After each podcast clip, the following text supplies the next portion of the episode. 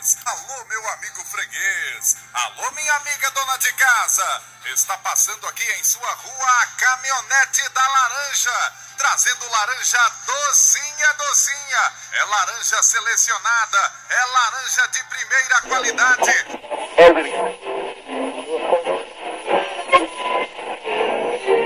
Abrimos neste minuto a gravação para a posteridade. Então preste atenção nessa bosta aqui.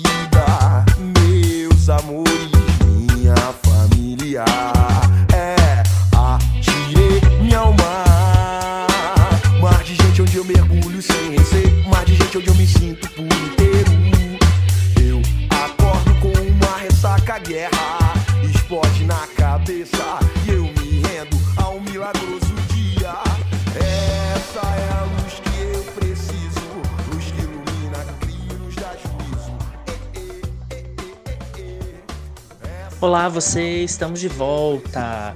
E hoje no episódio 5, o Todo Lugar fala sobre psicologia escolar e educacional na perspectiva histórico-crítica, com dois convidados extraordinários: a professora e pesquisadora Marilene Proença e o professor e pesquisador Fauston Negreiros. Você está na melhor. Mas se você está chegando só agora,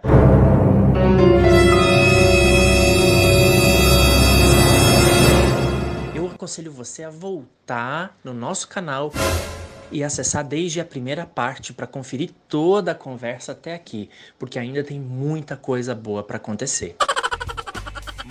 Antes da, da gente começar a gravação, galera, nós falávamos aqui justamente sobre alguns, alguns traços negativos que podem ser identificados agora durante a pandemia é, no que diz respeito à, à mercantilização dos serviços de educação. Né?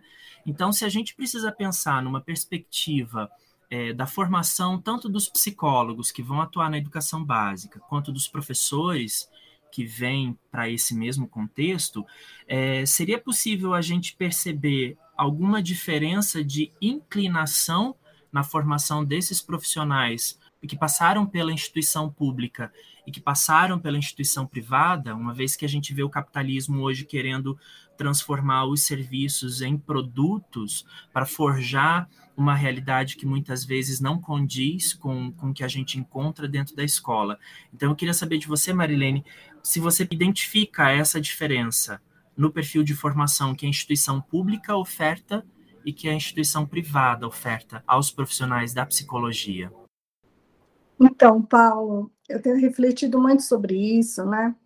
Porque quando a gente faz essa dicotomia entre público e privado, nós não podemos esquecer que 85% das matrículas de profissionais hoje, né, no ensino superior, estão na rede privada. Então, só 15% das matrículas estão na rede pública, né? Ou seja, esses 100%, onde 85% está na privada e 15% está na pública, estarão trabalhando como psicólogos escolares, de onde houver um concurso, onde houver uma vaga, onde houver um espaço de trabalho, esses profissionais estarão lá. Então, eu vejo que a formação que nós temos que dar tem que ser o mais ampla possível. No sentido de que a gente garanta para qualquer profissional da área da psicologia que esteja numa rede privada ou numa rede pública que ele possa se apropriar daquilo que a gente tem chamado de um projeto ético-político para a psicologia. Né? Quer dizer, que ele possa ser um profissional que vai defender a democracia, a participação, o desenvolvimento humano, a ética, que vai defender né, a, a, os direitos sociais, que vai defender a, uma psicologia que seja engajada com a realidade social, que vai ajudar a responder a essa realidade, que vai trabalhar nas políticas públicas. Então, eu vejo que esse é um, um processo muito uh, necessário que nós temos que fazer. Tivemos, em 2019, a aprovação né, da Lei 13.935, que dispõe sobre psicólogos e serviço social e os profissionais de serviço social na educação básica, na rede pública de educação básica. Quer dizer, para a gente pensar né, esse lugar desse profissional, nós estamos aí numa verdadeira cruzada formativa. Né? Morri! Então, a Associação Brasileira de Psicologia Escolar está fazendo seus cursos gratuitos, universidades estão oferecendo seus cursos gratuitos. É, então, nós temos aí, estamos formando um pool né, de profissionais, os conselhos têm participado diretamente nisso também, não é? Por quê? Porque nós temos que fazer com que chegue ao nosso colega psicólogo, a nossa colega psicólogo, né? ao nosso colega psicólogo, é, é, é, o que nós consideramos que é o melhor da psicologia, né? O que a gente defende de melhor na psicologia que está alicerçado nessa, nesses princípios. Então, eu, eu vejo que nós estamos num momento muito interessante porque é um momento onde nós, nós temos assim uma, uma realidade né, cada vez mais difícil, eu acho que com a pandemia, como você trouxe, né, foi escancarando as problemáticas que existem no Brasil. Não tem um dado hoje brasileiro que a gente diga, nossa, que bom, a gente avançou nessa área, não, não sendo os milionários com que ficaram milionários com a, com a, com a pandemia, né? É, todos os dados econômicos brasileiros, etc., os dados sociais, os dados sobre violência, todos são extremamente negativos. Né?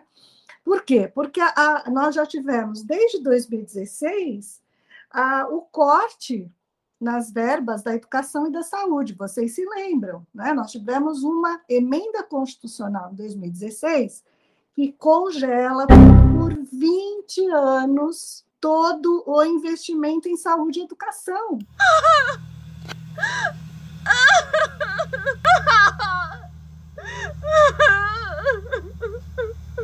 Então, quando a gente vê que o financiamento não existe, e no momento exatamente logo depois que nós tivemos essa situação pandêmica, nós já entramos na pandemia com um déficit social imenso, né?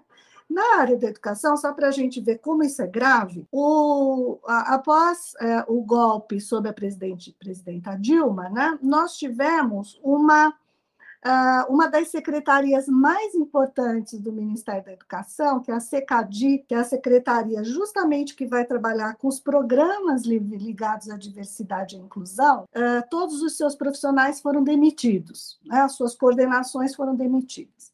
No governo que é eleito, né, e que toma posse no dia 1 de janeiro, no dia 2 de janeiro, o presidente da República extingue essa secretaria.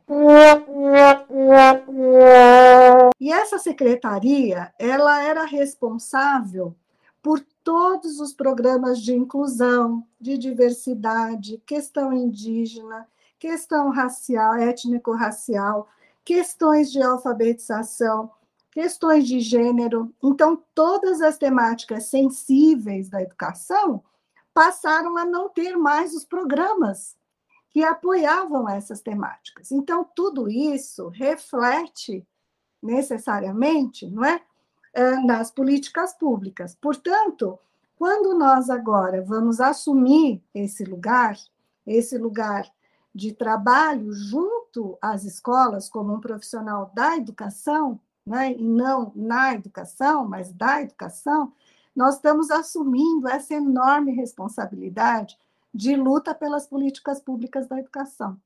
Políticas essas que estão sendo negadas né, por, por uma gestão governamental que não vê a educação como prioridade. Brasil! Então, eu acho que eh, são desafios imensos, né? E nós temos que, como formadores, deixar isso muito claro para os nossos colegas profissionais, não é que nós, que as nossas lutas, como disse o Fausto, elas são lutas de todos nós, né?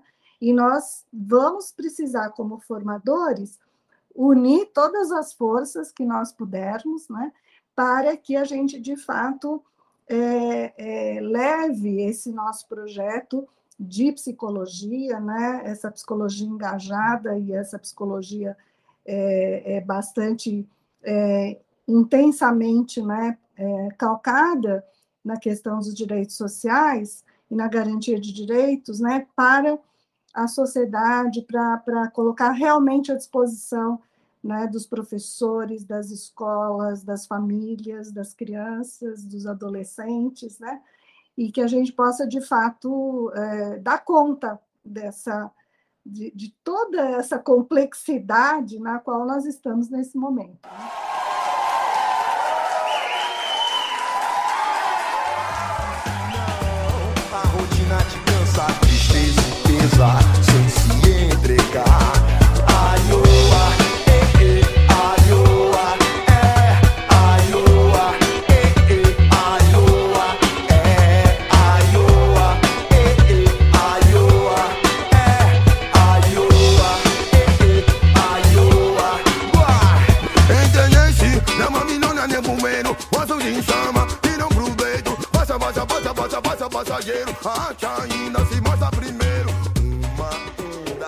Queria registrar mais uma vez que está sendo um prazer imenso é, estar aqui conversando com o Fausto, com Marilene, com Fernanda, que é a líder do nosso grupo de pesquisa, e com meu companheiro Paulo, sobre psicologia escolar. E sendo eu um professor que, da educação básica que atua no chão da escola, é, eu costumei definir para mim que falar sobre psicologia escolar, desde que eu me desde que eu tive contato com textos, leituras, autoras e autores da psicologia escolar, eu costumo tratar isso como um encontro, um grande encontro, que é, sempre me faz ser um professor muito melhor. Né? No, no, no, meu dia a dia, no meu cotidiano, no olhar com a, as minhas alunas e os meus alunos, e queria trazer para vocês a seguinte questão: é como fazer, né, tornar possível essas pontes entre a psicologia escolar e educacional nessa perspectiva crítica, como fazer com que essa perspectiva da psicologia ela se torne um tema mais comum no cotidiano das escolas, como a Marilene também falou no início da conversa, no sentido de que professoras e professores, principalmente da educação básica, se apropriem dos conhecimentos que são para nós assim muito valiosos. Então, como que vocês podem trazer para nós essas essa possibilidade de maior diálogo com a formação de professoras e professores?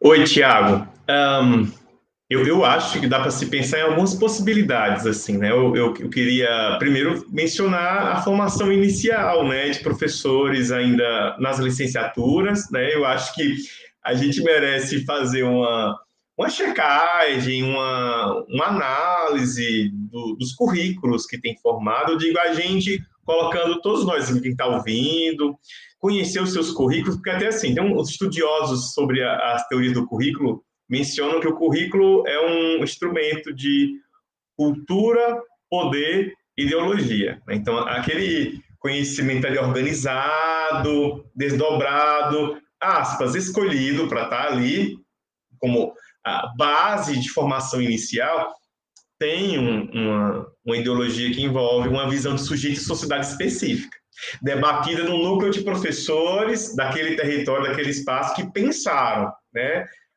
Tem o poder, porque vai ter uma relação direta na disputa entre os professores daquele micro território, o macro, porque também tem diretrizes curriculares nacionais, e cultura, né? Que ele vai ter uma relação, não pode fazer um currículo recortando aquelas pessoas, os processos formativos que serão oportunizados com o contexto histórico-cultural. Estou colocando isso, que merece um, uma análise crítica sobre nós envolvendo isso, até porque está falando que o que é que embasa a formação de professores? Né? São as ciências da educação, né? são, são várias ciências da educação. É, a psicologia é uma delas, né? junto com a sociologia, a filosofia, a história, né? colocando quatro grandes bases que para mim sempre foram muito caras né? na formação minha como professor também, né?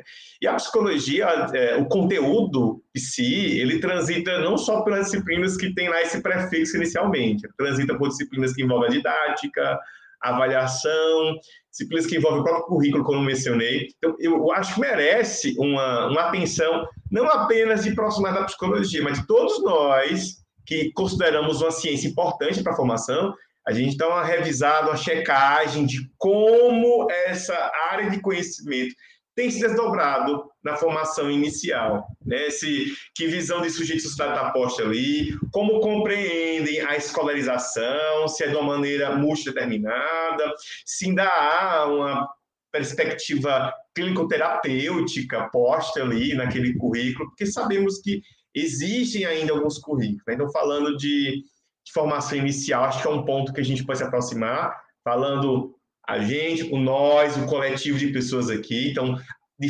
dependendo do lugar que você ocupa, você pode tensionar é, e tensionar o convite para o diálogo, não ser aquela crítica ranzinza que apenas distancia, que não forma pontos, né? aquela que joga pedra, né? mas a gente possa dialogar a partir disso. Então, um outro ponto é que, linkando aqui com a fala anterior de Marlene, a própria inserção desses profissionais né? Uma das nossas linhas de frente no cotidiano, no chão da escola, é fortalecer o trabalho dos professores, né? Então, fortalecer ali cotidianamente. Não eleger um dia, uma fala no encontro pedagógico, não. O trabalho cotidiano, a partir das demandas educacionais que emergem, trabalhar para o fortalecimento desse profissional, né?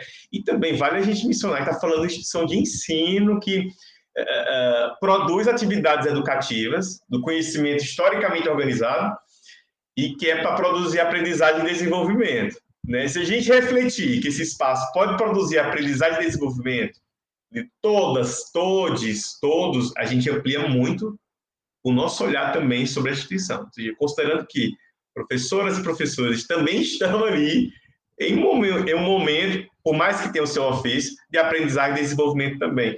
E queria estender também aos trabalhadores da educação, aqueles que têm caráter pedagógico e os que não estão também em caráter pedagógico. É, temos também um compromisso, temos trabalhadores da educação de modo geral, temos esse compromisso de fortalecer, de ampliar a formação continuada também desses profissionais, né? Acho que era isso, querido. Então, só é, resumindo, duas frentes que eu acho que a gente pode é, ficar atentos, né? Tanto a formação inicial de professores e ali no cotidiano, né?